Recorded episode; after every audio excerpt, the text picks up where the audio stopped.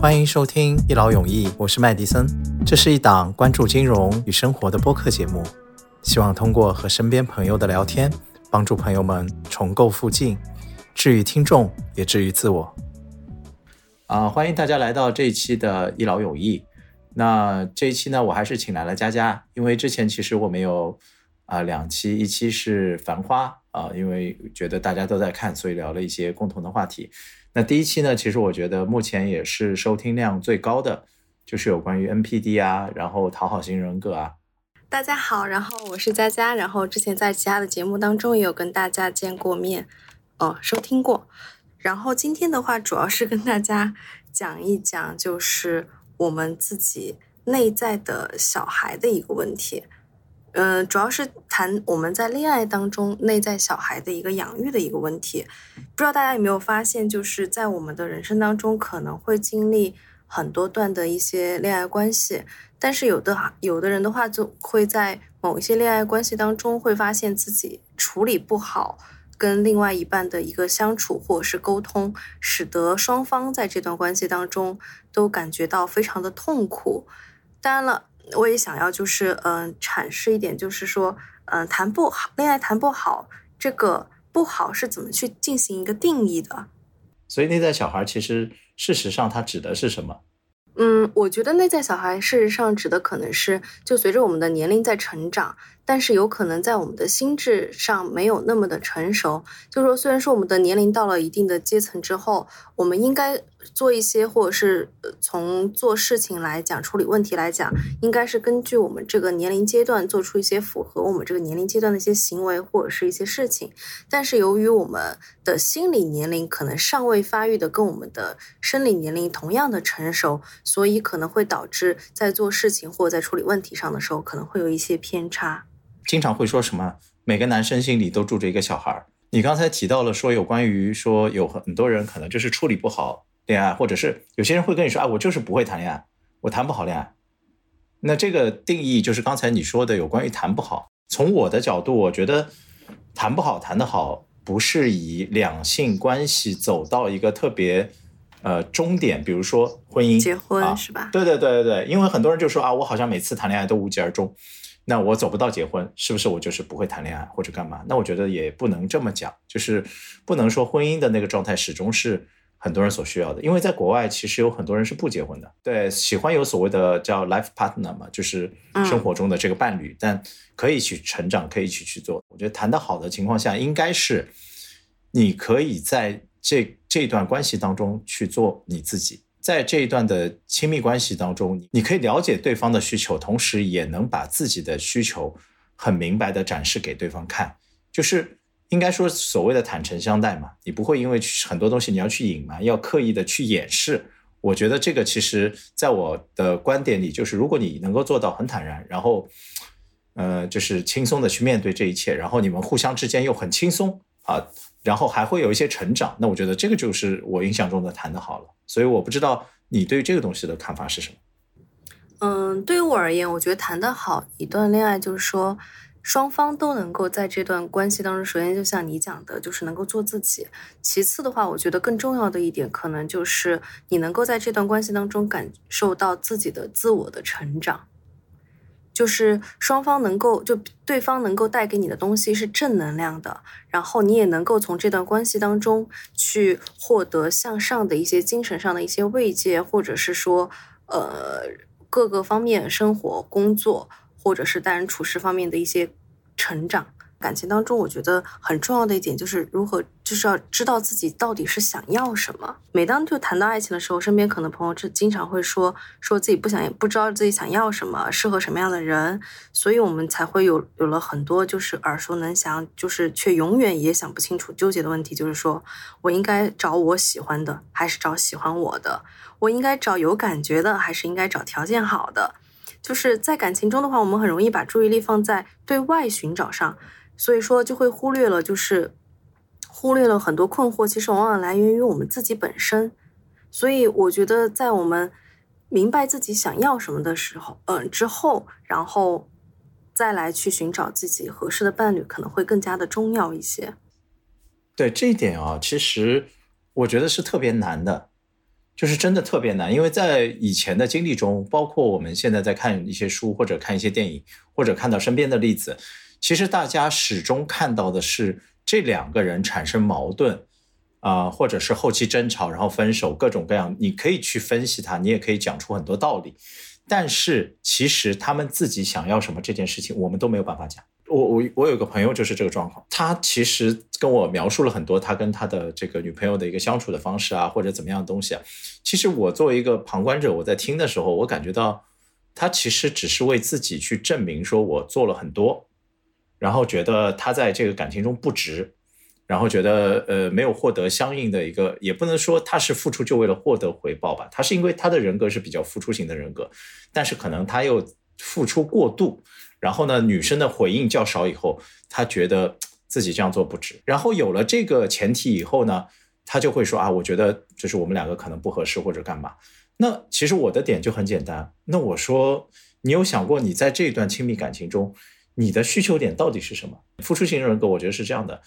他其实比较适合的也是付出型人格，不能说无无条件的付出所有，我上来就把我百分之一百全部扔出去。那你在这样的时候，你就会对你的所谓你的回报也好，对方的态度也好，你有很高的一个嗯，就是期望值。那如果对方有一点没达到的时候，你心里就会有一个特别大的落差。所以可能付出型的这个部分，在刚才我们提到的这这个过程中呢，它应该是缓慢的、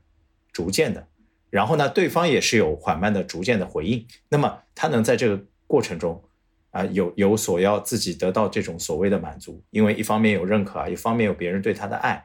当你发生这些问题的时候，他没有办法很明确的描述这个点。我自己想了一下，如果你今天问我我在一个感情中想要什么，我觉得我也很难描述那个东西。有没有人很多人告诉你说，他想要在一段关系当中想要的就是快乐？哎有，对，他说我觉得开心就好。嗯，但你不觉得这个回答就是很非常的奇怪，或者是说有一点点就是活在当下的感觉？有有一些人是把自己的所有其他的感受啊都变得比较简单，就是谈恋爱这件事情啊，我们看过太多，或者经过所有的这些所谓的专家也好，心理学的这些分析也好，其实没有那么简单的。它其实类似于一门科学，就是有很多当中一些细节化的东西。但是现就是有很多人是什么？他觉得我不想知道那么多很烦的东西。就是说你跟他讨论什么人格啊、什么 MBTI 啊、什么星座啊，他说我不关心，我不想了解，我就觉得我们两个相处好就好。但是呢，这种情况会遇到一个什么情况？就是你如果在追追求一个完全的开心和那些部分的时候，有可能你的开始的三个月、六个月、一年是 OK 的，但时间久了就不行就没有办法长期的维持。啊。对，就是这个状况。那你怎么办？你只能找下一段。呃，就是身边人的角度就觉得这个人很渣，或者干嘛？你看他就跟谁在一起一段就，其实我觉得最核心的还是他不了解他到底想要什么。开心只是他想要的两个人相处的一个结果，但是在这个过程当中，他自己内心的那个需求点他没找到。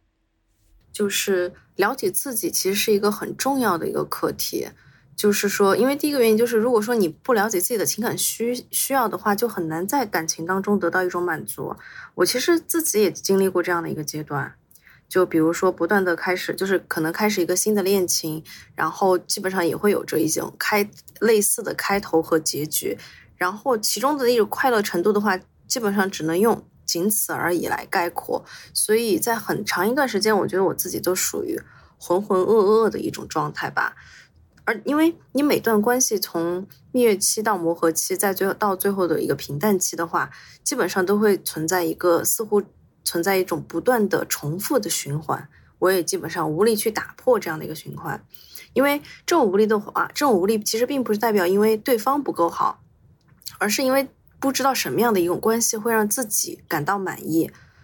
就会在一种就是看上去比较差强人意的关系当中，就是得过且过，然后就会把自己把就会把对自己的一些片面的认知归结于伴侣的一些问题，所以在这样的如果在这样的感情当中，如果抱有这样的一个心态的话，就很难跟伴侣真正的一种亲近。所以说，我觉得第二个原因就是，如果要让亲密感一直的存在的话，关系就必须要不断的成长才行。就有可有的人可能乐观的人觉得关系确定了，结婚了，两个人就可以一起一起的亲密下去。其实我觉得不是的，即便是走到婚姻，它其实也仅仅是一个开始而已。所以悲观的人可能就会觉得。热恋期的感情就很甜蜜啊，但是热恋期一过，感情就感觉好像在走一个下坡路。这两种看法的话，都忽略了情感当中的一个动态和发展的一面，因为你感情不可能是横向稳定的嘛，肯定是有波动和变化的。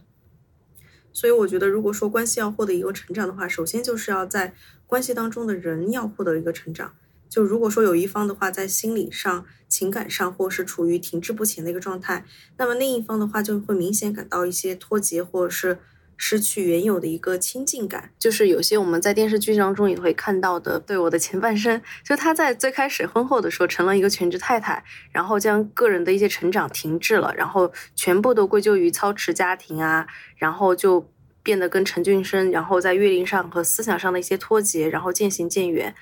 就有点像这样的一个状态，但又比如有的有的时候男男性在一直保持着学生时期的一个心态，沉迷于游戏也好，或者是其他的一些娱乐，然后拒绝自己的一个个个人的成长，也不愿意思考未来，就大家脱节了。对，大家就会在关系当中成长的发展当中，就会慢慢的变得不太一样。这也是为什么，就是我们在最开始的时候会发现，我们会发现身边中有很多就是。读书时期可能会两个人在一起非常好、非常好的一些伴侣，然后在工作当中，可能到了三十岁之后，他们可能会慢慢慢慢的渐行渐远，然后就会分开。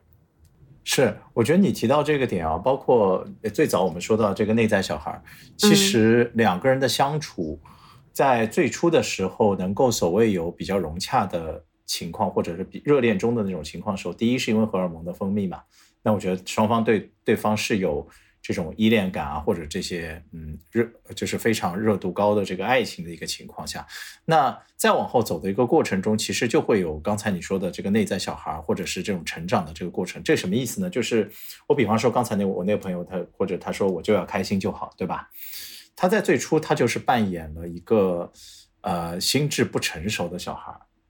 心智不成熟的小孩，那就是会因为很多事情去闹、去作、去不开心。因为这些事情真的，如果遇到一个成年人，比如说有一些事情你真的不开心了，你知道自己在情绪上应该怎么去控制。因为我们现在在恋爱的关系中，很多人对于对方的要求，第一点是情绪必须稳定，对吧？是小孩子的时候会发生几件事情。第一，小孩子可以不讲道理，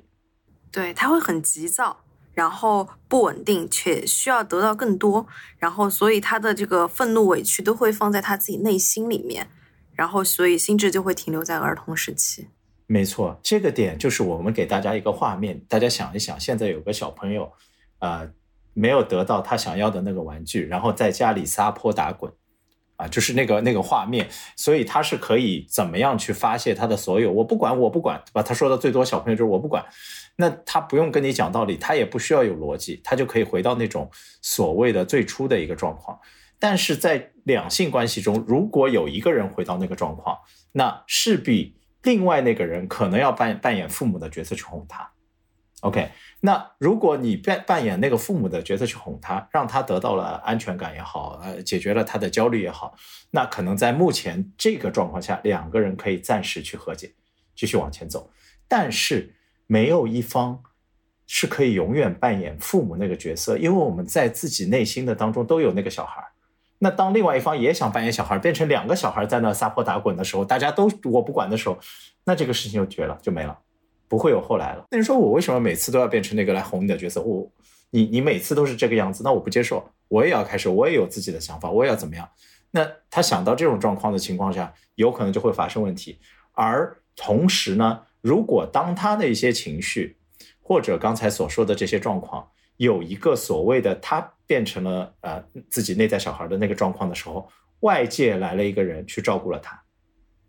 OK，那有可能对于这个感情来说就会产生一个分裂，因为和你在一起的那个永远是小孩，他没办法理解你，一直需要你的照顾，一直要干嘛，一直要问你索取。但是外面有个人，他突然变成那个成熟的角色来照顾你的时候，哎，有可能就会分开。所以就是了解自己的一个情感需求，就是从更长远的角度来说的话，其实也是为了。了解自己的成长，知道自己为什么要活着，这一生到底要得到什么，实现什么，或者说你的伴侣就是可以帮你明确的思考这样明确这样的一些问题，但很大程度上来讲，我觉得这是一个需要自己独立完成的一个功课，就是让自己成长，就也就是你在前几期有提到过的一种自洽。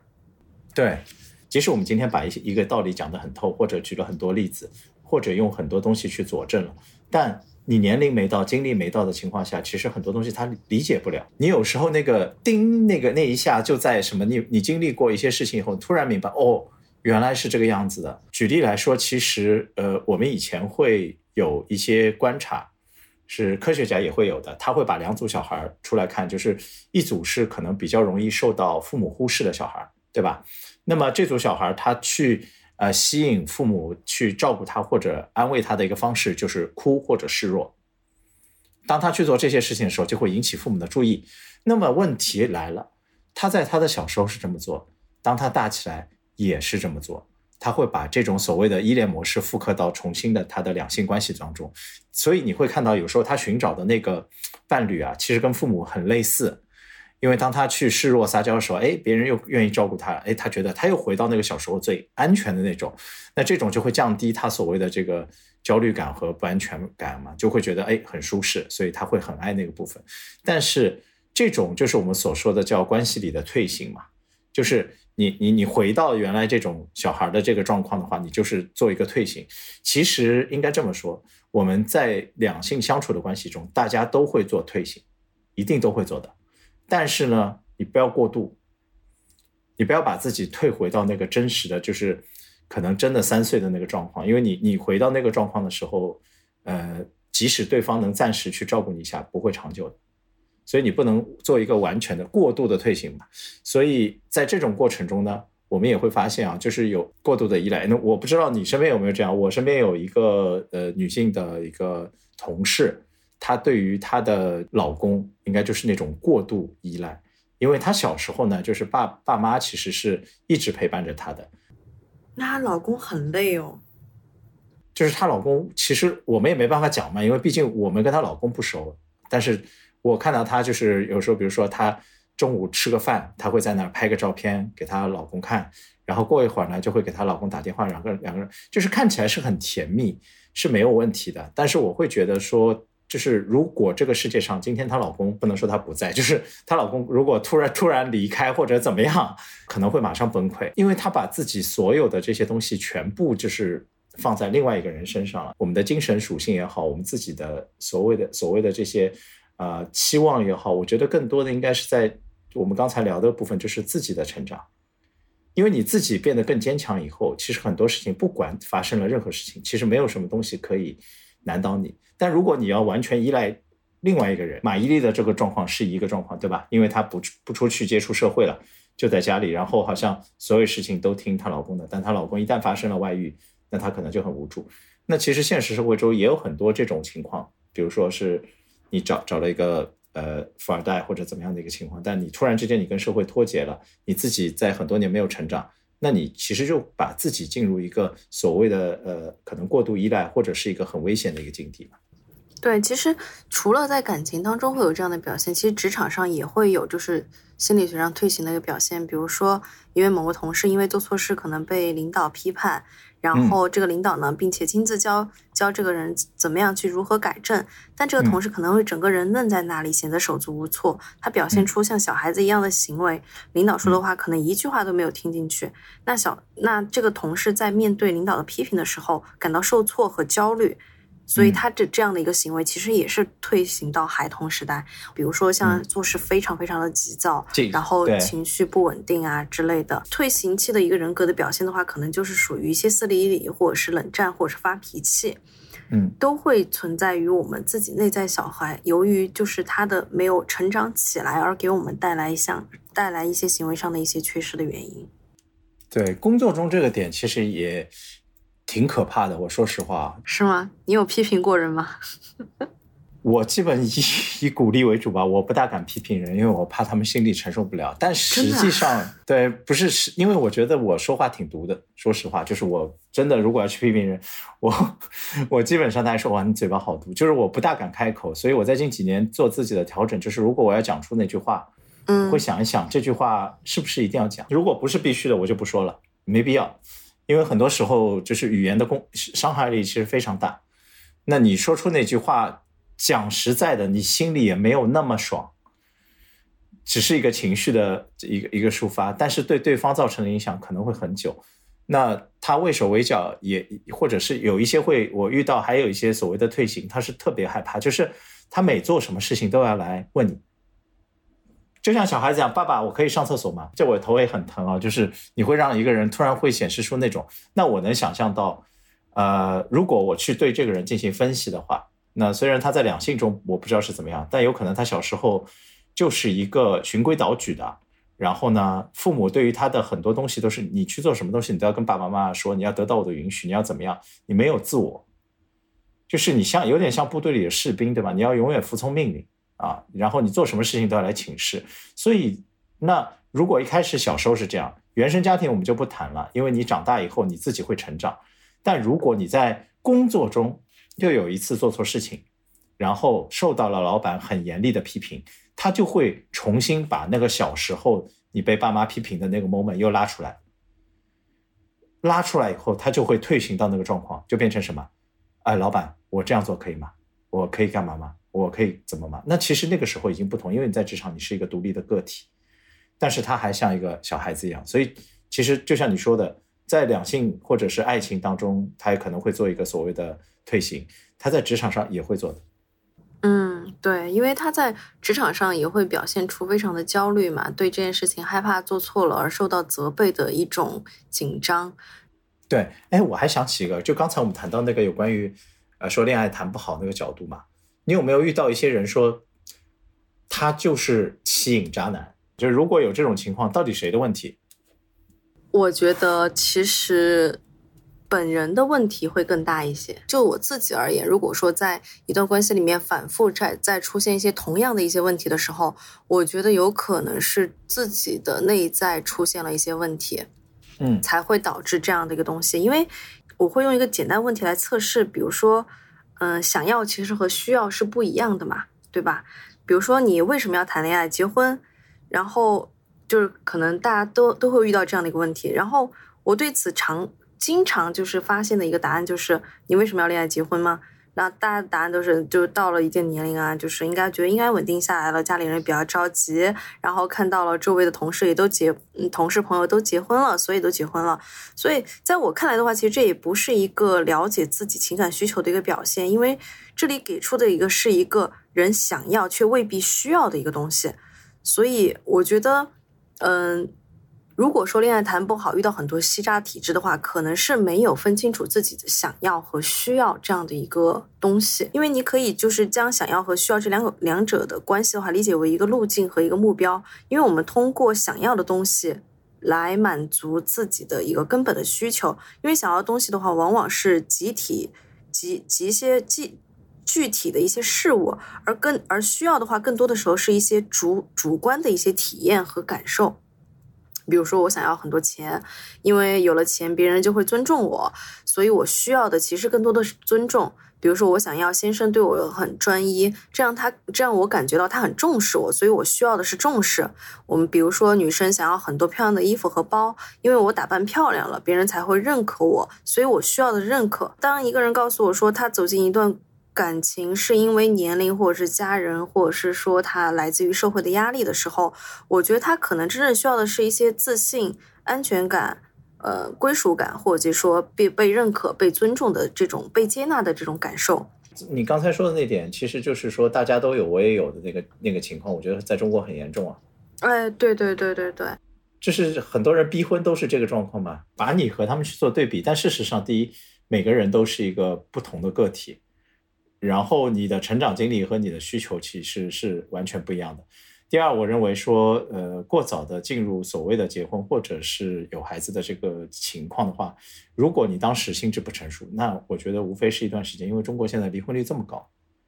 你你进去再离，那我觉得还不如就是再等等，不着急吧。对，所以他我觉得很多的人是因为就是对自己认知的不太清晰，所以导致了他在一段又一段关系当中的重蹈覆辙，然后又通过这样的一段一段的关系里面，企图用这些关系来填补自己内心所需要的一些东西，或是想要的一些东西，而导致了就是嗯一次次恋爱经历的，就是导致双方的受伤吧。我一直以来我都觉得人的感情就像一杯水。就是它并不是取之不尽、用之不竭的，它一定是有一个限度在那儿的。而当这杯水真正倒完的时候，你就会发现，所有的感情也好，或者是爱，就是爱情也好，或者一段关系也罢，它其实打开的方式和过程，甚至是你都能猜测路径。预测结果，甚至知道这个未来的走向，因为你要开始来开始重新的开始一段自我介绍，然后建立两个人兴趣，然后去彼此去怎么怎么样，就会是一个一整套完整的流程和过程。我为什么问你这个问题的原因，就是因为很多人有时候会问我说：“哎，我为什么老是对吧？怎么样？或者我遇到怎么样的人？我这个这个状况其实就像你，你作为老师，比如说你遇到学生，我为什么老是做做错题？”那我我的问题其实还是会这样，就是如果大家都不做错，只有你一个人不断在这个方式做错，那我觉得不是体育的问题，还是你自己的问题，对不对？就是你没有你没有搞懂学习方法也好，你不知道你错的点在哪，你还是反复在一个点上去犯错。但你一定要跟我说，哎，这题真的很难，这题真的挖了很多坑。呃，那我觉得这个就没话讲了。所以每一次在提起这种问题的时候，我还是会说，第一件事情我做的是反省。我觉得近几年其实呃自己做的反省非常多，呃为什么要做这件事情？因为你有时候往前进十步，呃一直在往前冲的时候，不如你停下来去做那一分钟、两分钟的反省。你想明白一个点的时候，其实对于你人生的帮助是非常大的。这个部分自省的部分啊，就是你身边的人完全帮不到你，他告诉你我指点你说，哎这样是对的，那样是怎么样的，这不是你需要的。不是你真正需要的，所以很多人想要和需要，就是如你刚才提到的这个问题，我觉得非常好，因为大家很多人始终没搞明白，包括所谓的这个呃，所谓的就是拜金女，对不对？拜金这一点其实不分男女的，对吗？就是你男生对于财富的这种呃向往和渴求，我觉得远超女性了，对吧？尤其是在这个这个这一次看到呃呃格力这个集团的时候。王自如说的那些话，我觉得天哪，你你真的，你的舔到极致了，我受不了。所以我在想说，这一点上大家是一致的，但是他真正拜金后面的那个目的到底是什么？就是就是关键点了。比如说，他是他是因为童年的很多经历造成了他的 被身边的人看不起啊，不被认可啊。啊，或者是曾经有一次买不起什么东西被人怼啊，被人说了，在他心理上种下了一个就是说自卑的一个东西。那其实克服自卑不是说只有变成有钱才能解决，对不对？对，是的。你你成功也好，变成一个有成就的人也好，有文化的人、有知识的人都可以同时在社会上受获得认同。只不过有钱是一个看起来比较快的啊，我突然之间。拿了这个，原来只有一个月工资两万块，现在变成两百万，那我一下子就别人觉得我不一样。但是事实上，你的心理的内部的这个机制，你有没有办法治愈？也没有办法，因为当你进入两百万那个阶层的时候，你对比的对象不再是那个两万块的人了，是另外一个阶层。对你，如果所谓的这个。就是自卑的这个心理一直存在的话，你你在两百万那个阶层里面去打交道的时候，你还是自卑的，因为别人会有更夸张的。所以这些东西我们很多时候都是去探究它深入的点到底在哪，你的问题到底在什么地方。那我觉得这个点其实我自己也没有办法说，呃，做的 特别好吧。这个点我觉得会比较好的去阐述。如果你在早期的时候，嗯，比如说你被你爸妈，呃，承诺过一些东西，啊，比如说我爸跟我说，你只要考到一百分，那我这一次就给你买一个模型，对吧？比如说是这件事情，但是呢，这件事情就是在我心底种下种子，就觉得爸爸给我一个承诺，但是后来呢，他没有实现，他不买了，啊，就是虽然我考到，但他不买了。其实，在这个人的心底的部分，他产生的感觉是什么？他不是说爸爸只是放了一个鸽子，而是他感觉他被骗了。而且在这个骗的背后，如果我要把它更深入的往下引的话，如果他不是一次被骗，就是有好几次，比如说爸爸出差去，说我给你带什么东西回来，后来都没带，或者有几次带，有几次没带，他心中感觉就是我不重要，我我不被重视啊，我也可能被抛弃，就是这种感觉。那如果像这样的人，如果他是我，我进入这个感情当中的时候，那我会发生什么事情？就是我对于我的另外一半呢？其实会产生一个所谓就是恐惧，这个恐惧的点来说，就是你会觉得，那我的另外一边，另外一半会不会也欺骗我？那我将来会不会也被抛弃？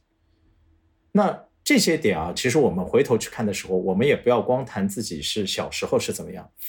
我有一个最好的朋友，他是在美国，他就跟我分享过一个故事。他是说，他就是后面谈的几任女朋友，他觉得他一直有问题。他为什么呢？他说，因为就是他和初恋谈恋爱的时候，他觉得他是那个。如果按照现在来说，就是他可能是宝总的那个状况，就是阿宝的那个状况，他是完全投入，然后放出了、释放出了自己的所有。他觉得那个恋爱谈的非常畅快，但是到最亲密的时候的时候，他的另外一半背叛了他，背叛了他以后，他就感觉到自己这些东西一下子就没有了，因为他没有自我嘛，他完全在付出，然后对方欺骗或者背叛他以后，他觉得自己一下子崩塌了。崩塌了以后，他再去谈任何一段恋爱，后面谈恋爱的对象，我有有一两个我也认识，我觉得那个人本身没有问题，他的问题就是他出现了所谓的高度控制，不信任了嘛，就开始强烈的自我怀疑了，已经。对，就觉得他心底其实有个东西，他不是说我怀疑你一定会干嘛，而是他心里的点是我是不是不配得到爱，我是不是始终会被抛弃，他心底的点是这个，他不是说那个人我不相信你。他的感觉就是我可能不配得到爱。那你在生活中所有这些细节的部分都会成为他认为自己不配得到爱的一些佐证。嗯，就是心理上的一种不配感。对，没错，他就觉得，哎呀，我以前也被背叛，是不是？就是外面是不是有人比我更好，就会怎么样？你就会，那你如果一直这样想，其实你就没有办法去一直持续所谓的亲密关系，然后你也没有办法再去对对方坦诚。其实有时候是这样的，如果你真的。对你的女朋友或者你的太太有一些事情发生的时候，你真的吃醋的，OK，男生哦，我给大家一个建议，如果你真的吃醋或者你真的心里不舒服的，你要学会表达。你不是说我就要跟你闹跟你吵，那你又变成那个内在小孩。那你要选择一个合适的方式去告诉他我为什么会这样。那我对于你的爱的点是在哪？那你做的怎么样的事情对我造成了怎么样的影响？哎，对，这就是那种一二三，就相当于就是说，当自己有情绪的时候，就问自己：第一，就是此刻我的感受是什么；第二个就是我的想法是什么；第三个就是当我有这样的想法和感受的时候，我是想要告诉你，就是现在目前我是怎么做的，然后怎么我的决定是什么。对，没错。所以我我后来觉得，就是如果你做了这样一件事情啊，那但凡我认为那一方是爱你的情况下。我不说他会去做什么很多改变，但他至少能知道这件事情对你是会造成一些影响的。那那他在再去发生同样事情的时候，他就会考虑，如果他考虑你的感受，他有这个同理心，那我觉得至少他再去看这些事情的时候，他会处理好的。因为大家都是成年人，你也不需要去 control 他干嘛，但是他会处理好。但事实的状况是什么呢？男生在很多时候很自我。也很大男子主义，他不希望把自己的这个软软弱的这个软肋或者是这个弱点展示给别人看。那如果那个人是你最爱的人，那个人是跟你朝夕相处的人，你应该是有这个勇气要去把这些东西告诉别人，而不能把它放到心底，因为你放到心底呢，很有可能造成我们刚才说的退行当中的一种，就是你开始作和闹了。嗯，而且你不不可不一定是通过这件事情来作和闹，你有可能会通过另外的事情来作和闹。对这个点啊，就是男女都通用，但是我只是说了，就是呃，女生如果比如说吃醋或者干嘛，她有可能第一时间就会表露出来，但男生不一定。那男生不一定，有时候有些男生会觉得比较 shame，就觉得有点害羞，觉得哎呦，这个好像也不是特别大，我这样说会不会怎么样？没关系，如果当你心里有这些疑疑虑的时候，找个时间，大家就像 weekly review 或者是 monthly review 的时候，大家就坐下来，花一个时间坐在一起吃吃东西，然后开始聊的时候，你就把一些小的话题扔出来。我觉得第一，那个气氛是大家比较柔和，你不要吵架去提，那这个东西就是火上浇油，大家比较平和，处于一个温暖的情况下，比较安全啊，两个人的环境去聊这些东西的时候，甚至你也可以放些音乐，我觉得就是要那个气氛比较轻松，大家。不是说是真的特别 serious 去怎么样，但是我觉得对方听完你这些东西，有可能大家一个简单的拥抱，或者是啊解释一下，那我觉得这些东西都可以很快过去的。而不会说放在将来去慢慢影响你。那对于女女孩子，我觉得也是一样，因为女孩子的，就是有很多人说什么女孩子很作或者很干嘛，我觉得这一点，嗯，男孩子其实也作的，大家不一样。但是这个作的点是在于说，呃，我我看了那个视频嘛，就是他会说到男生的思思考问题其实更多用到左脑嘛，女生的话就是左脑和右脑都会用到，都会用到。那这个这个状况下，大家区别是什么？就男生解决问题永远想用逻辑去解释，一二三四怎么去弄。但女生的状况，第一呢，她是会有这些嗯感性的部分，同时也会有一些理性的部分。但是你会感觉到她是有一些跳跃的。有时候我们经常和女生聊天的时候，就会觉得，哎，我们刚才不是在聊这个东西，怎么他突然跳到那个？这个我觉得就是大家思考问题的不一样。那你在阐述这些问题给这个女生听的时候呢，你可能要稍微动一下你的右脑的部分。就是有一些感性的部分放在里面，就是用对方的思考方式去告诉他。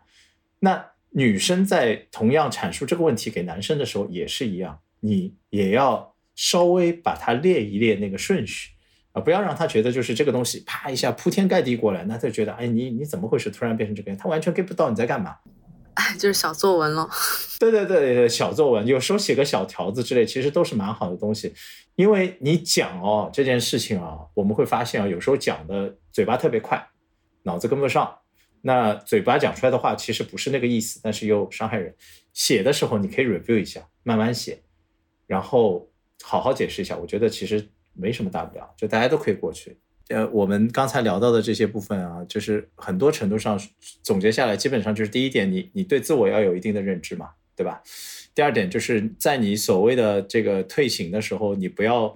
嗯，退行过度啊，一直变成那个小孩的样子啊，可以稍微做一下退行，但是你要考虑到每个人心里都有这个内在小孩，对方也可能会是那个状况啊。第三点可能就是我们刚才聊到的两性在沟通啊，在干嘛的时候，其实。坦诚是一点，然后你要选择一些比较好的、合适的表达方式。就是我刚有讲到的，就是呃，我跟你看到的一本书，就是“看见即治愈”这句话，对不对？然后是因为我最近在，因为我们最近聊了一些很多话题，然后呢，呃，引发一些对自己性格上的一些思考。然后这句话呢，大概就是我从那个“也许你该找个人聊一聊”的这本书上面来的，所以。嗯，这这句话上面有一个非常经典的一个理论，我把它刚好把它摘下来了。这句话就叫就就是说看见即治愈。然后它什么意思呢？就是说你要先看见曾经的自己，然后接纳它。你要诚实的面对自己在感情里面的一些痛苦，就没有安全感、敏感的自己，询问自己到底真实的需求是什么，然后找到自己内心的匮乏区，然后填满它，并且提升它，提升你自己的一个状态。然后这本书本身的话，它就是基于一个就是创伤心理二十多年的一个研究，然后针对针对自己内心的一些就是人格啊，或者是面对事情的一些态度啊，然后去进行的一些各类人的一个状况的一个阐述。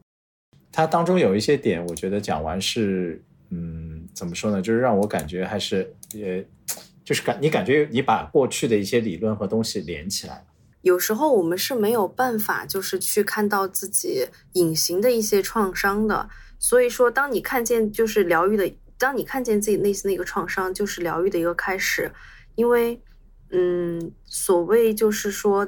一种镜映吧，就是说在一个关镜就是镜子的镜，映就是印印象的印，就是反应的印，就是。在一个关系当中的话，一个人能够感觉到自己像镜子那样子被看到、被映照到的感觉，它不是一种就是聚光灯一般的强烈，就是像那么光光芒照耀，而是一种平和的、稳定的一种反射。就是在看完这本书之后，我就会发现，人的一个自我的一个认知的话，可以永远的深入下去，因为内在的一个心理世界的复杂的话，它并不是一件可怕的事情，而是一种很美的一个境界。就是会发现，原来那些负面、负面的一些情绪的话，是可以帮助我们走进内心的一个探索之门的一把钥匙。然后这些创伤的话，是可以在自己努力的探索之下被重新进行一个审视的。最近很长一段时间中，我发现很多事情对一个人的是否构成创伤的话，其实是没有客观的一个判定标准的，而在于这件事情有没有让这个人心理产生持续的一个波动，并且影响他、影响他生活的一个其他的一个方面。我觉得在这些点上，我们也经常会讨论的一个部分是，我们很多时候花了很多时间去了解别人，就是他是什么星座呀，他是什么人格呀，他的日常情况是怎么样，而且，呃，因为你也很喜欢观察别人嘛，对吧？对对，你也很喜欢观察别人，然后哎，观察别人，然后得出一些结论，然后如果得到共同的那个点，就哇，好棒啊！但是我们在观察别人的时候，我们有没有观察自己？啊，就是那个看见即知语的这个点啊，我觉得非常重要。那我我我自己其实，在看这本书的时候，我自己也有去列几个点吧。我觉得当中有几个点是我们刚才已经提到的，一个方面是说，嗯，就是你要建立连接嘛。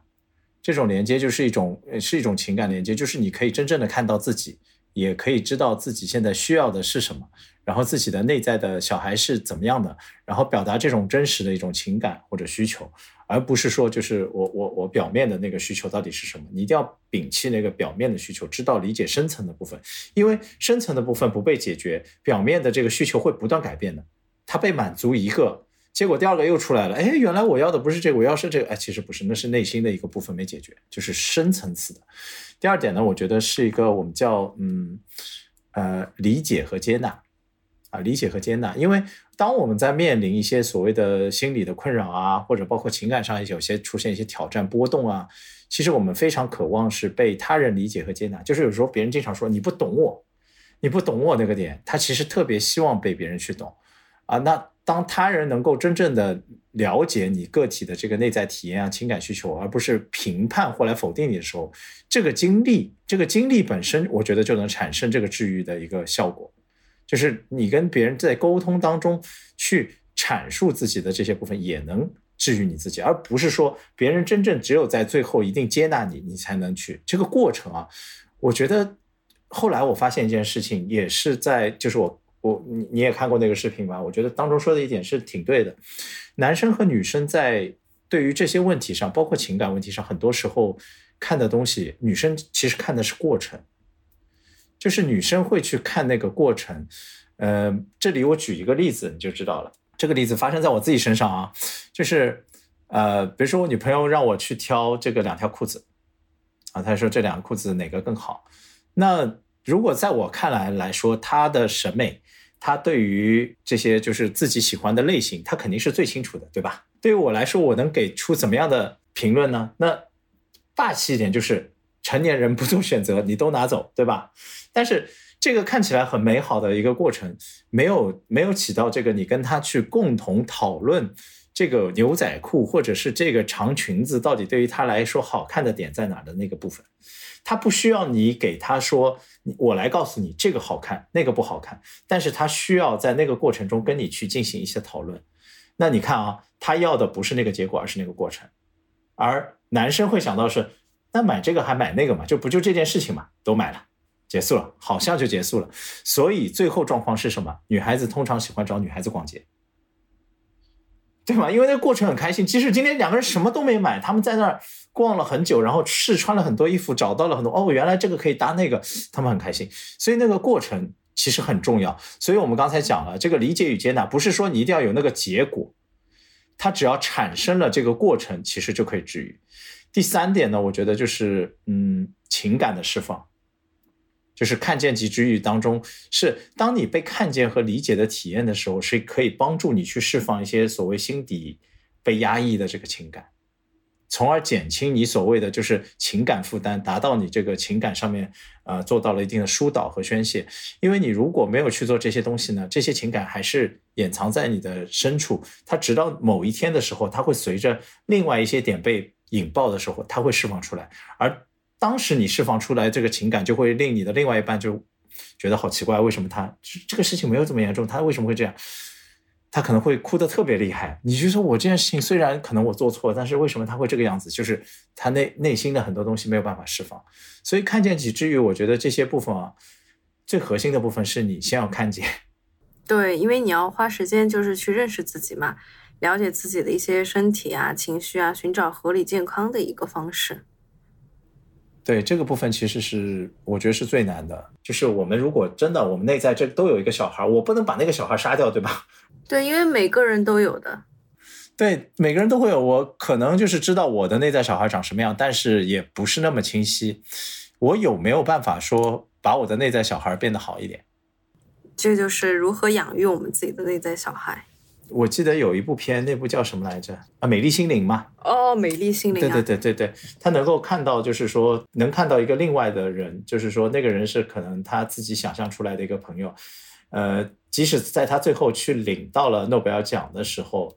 呃，他也是发现那个人还是站在那儿，但是他已经可以选择无视他。那我觉得我们的内在小孩的这些部分啊，如果去养育的话，我自己的感觉就是，嗯。你要第一点，我觉得你要学会一个东西叫自我关爱。对，就是首先，我觉得你可能就是要意识到它，然后去了解它，去关爱它，然后允许自己有这样的一个体验和感受的情绪。就是有这样的情绪，其实是很正常的。但是我们需要在这样的过程当中去承担一个承担责任，就不要再把别人的需要放在我之前，或者是说。更加的知道自己真实的心理需求到底是什么，然后学会，比如说不解释也没有关系，做让自己觉得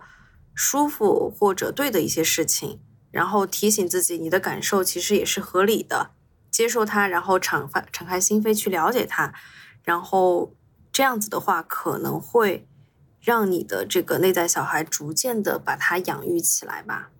嗯，所以。自我认知的部分其实包括自我关爱这些一起嘛。他意识到自己的这个内在小孩存在，就我刚才说的那个例子，他看到那个所谓的虚虚幻的朋友站在那儿，他可以允许他存在，他不需要去消灭他，他也可以尊重这个朋友，甚至于他也可以告诉家人，我就是有这样一个朋友，没有关系。但是在这些部分以后，他需要说什么？是让这个人这个所谓的虚拟的朋友也得到保护和尊重。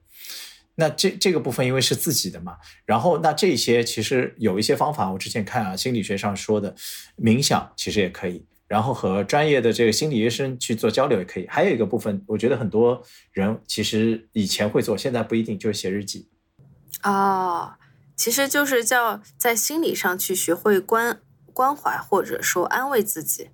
对，没错，就是你做了这些东西以后呢，你就会越来越接纳自己，你也会知道自己很多。东西就是不完美的，包括你有一些情绪就是存在的。那你要学会去接纳以后呢，你会设置一个所谓的安全边界，就是在这个边界里面，啊，你的内在小孩也好，你自己的那些这些情情绪、自我认知，其实都是受到保护的。你不用去担心说好像会被别人看不起，会觉得怎么样？不会。